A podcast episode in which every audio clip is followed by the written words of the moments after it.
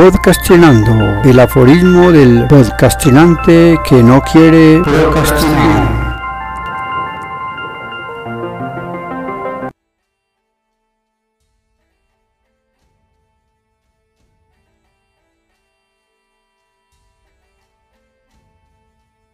Aforismo 19 de la segunda temporada, Introspección. El príncipe del tiempo le preguntó a su Dios, que no era Cronos, no era el espacio aún. ¿Qué es un año? Es un microsegundo en el espacio. Bosón de Higgs. El tiempo lo cura todo, incluso el dolor del alma. Su vida de bogotano enrolado en tierras paisas le fue dando visos de ajeno en tierra propia, pues gracias a que sus padres habían sido oriundos del departamento de Caldas, no le era tan extraño lo de la arepa y algunos términos y costumbres de la región. Su apasionamiento le volvió débil e incongruente con las responsabilidades, como el vicioso que pierde hasta la dignidad por seguir detrás de la blanca e ilusoria armonía que le pone a volar sobre elefantes del mismo color.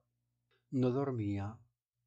Tan pronto se apagaban las luces de las alcobas, empezaba a reptar débilmente, como una culebra venenosa, pausadamente, para evitar cualquier ruido que pudiera despertar sospechas.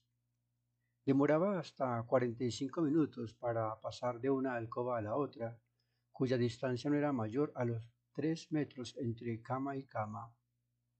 Una vez, la niña menor, de unos ocho años, se quedó dormida con la mamá. Cuando Carlos llegó, no notó su presencia y pasó el brazo bajo la nuca de su amada, quedando la mano justo en los ojos de la niña, que de inmediato se despertó. ¿De quién es esa mano, mami? le preguntó. ¿Cuál mano? Esa que está ahí. Por suerte, la mamá aprovechó la oscuridad para acomodarla hacia el otro lado y Carlos suavemente la fue retirando. Su desespero fue tal que tuvo que acudir a su hermano mayor para que le ayudara a salir de tan engorroso asunto, pero éste lo dejó a su suerte.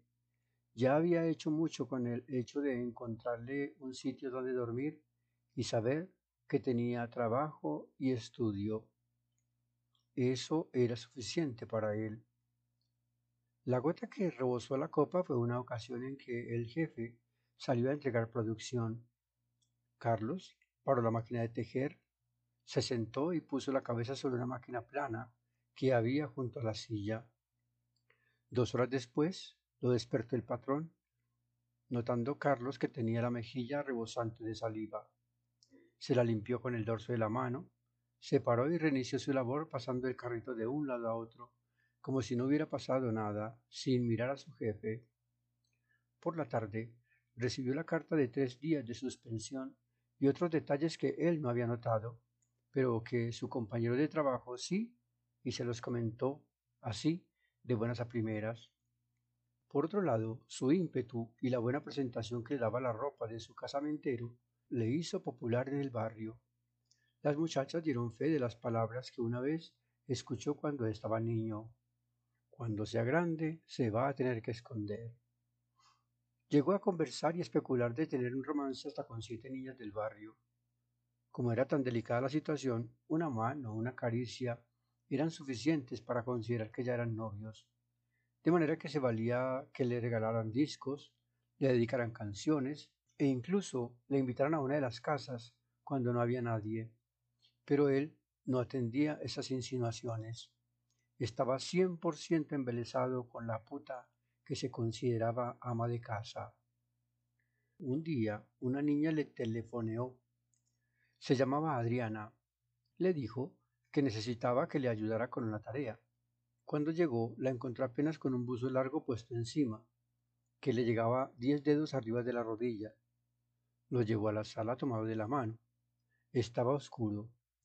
Lo abrazó y empezó a besarlo. Sería su primera vez para ella. Él le correspondió y se quedó así, abrazándola un buen rato. No se dejó intimidar. Imaginaba que su verdadera amada vendría dentro de poco y no lo encontraría.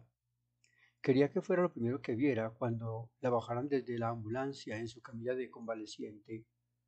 Había tenido un accidente y ese día le darían de alta.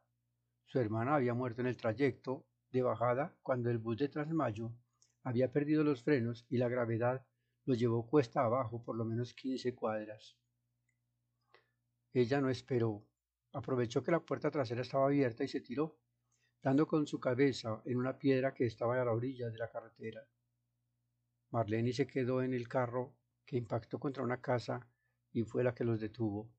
Se rompió la cadera y duró tres meses hospitalizada. Allí también amaneció y le hizo el favor de complacerla, dado que no tenía más con quien satisfacer sus necesidades de afecto. Fue complicado porque estaba enyesada de la cadera para abajo, pero como le dejaban espacio para sus necesidades, hizo lo que pudo y logró el objetivo en la alcoba de pacientes que esa noche hacía de acompañante. Le inventó una disculpa a Adriana y salió corriendo para recibirla. Cuando llegó, estaba tan preocupada de que no se cayera de la camilla mientras subían los quince escalones que conducen a la casa. Ni siquiera notó su presencia. Pese a todo, no le dijo adiós al sentimiento. Se aseguró de no perder el tiempo y dejó que las circunstancias lo abordaran tal cual era, un aprovechado del momento en tanto que tuviera la oportunidad. No dejaba entrever su abatimiento cuando estaba junto a una muchacha. Es más, dejó que una de ellas lo llevara hasta un rincón escondido, tomado de la mano, bajo un matorral. Se besaban tan apasionadamente que él, por simple capricho, dejó llevar su mano bajo la falda de la muchacha, pero, curiosamente, ella lo detuvo. Entonces aprovechó para hacerse el enojado y tomó el camino de regreso a casa. Un domingo, un papá de una de las tantas niñas que lo asediaban lo invitó a almorzar.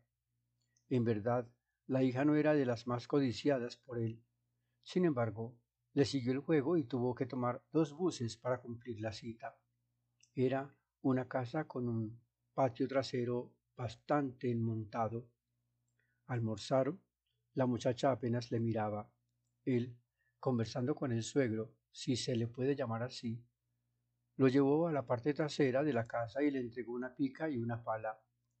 Pese a no haber entendido el juego, le acompañó a la parte más lejana de la casa y le dijo que le ayudara a desmontar, que en ese terreno iba a construir la casa para que su hija tuviera una vida feliz, junto a aquel que ella amara. La jornada duró cinco horas hasta que se hizo el que tenía que cumplir con una tarea del colegio y debía retirarse. Nunca más volvió a querer saber de ella. Ni el campo ni la agricultura eran lo suyo. Sí, el tiempo le ayudó mucho a ir superando su situación. Tuvo que irse de la casa para desprenderse poco a poco de la telaraña que le urdía el corazón de negros pensamientos y vanos sentimientos. Aún así, la seguía visitando. Ella intentaba recuperarlo. Se había enamorado de tal manera de él que le llevó hasta la casa del conductor de bus que había regresado para decirle que ya estaba con otro hombre, con ese niño cuyos encantos, ímpetus e ingenuidades había calado en su corazón de tal manera que no le importaba pagarle el hotel con tal de estar junto a él. Ahora Carlos tenía las riendas del asunto y sabía a qué someterse. Su juventud le daba para definir cuál camino tomar. Gracias al tiempo y la distancia podía escoger su camino si con Adriana o con Marlene Daza.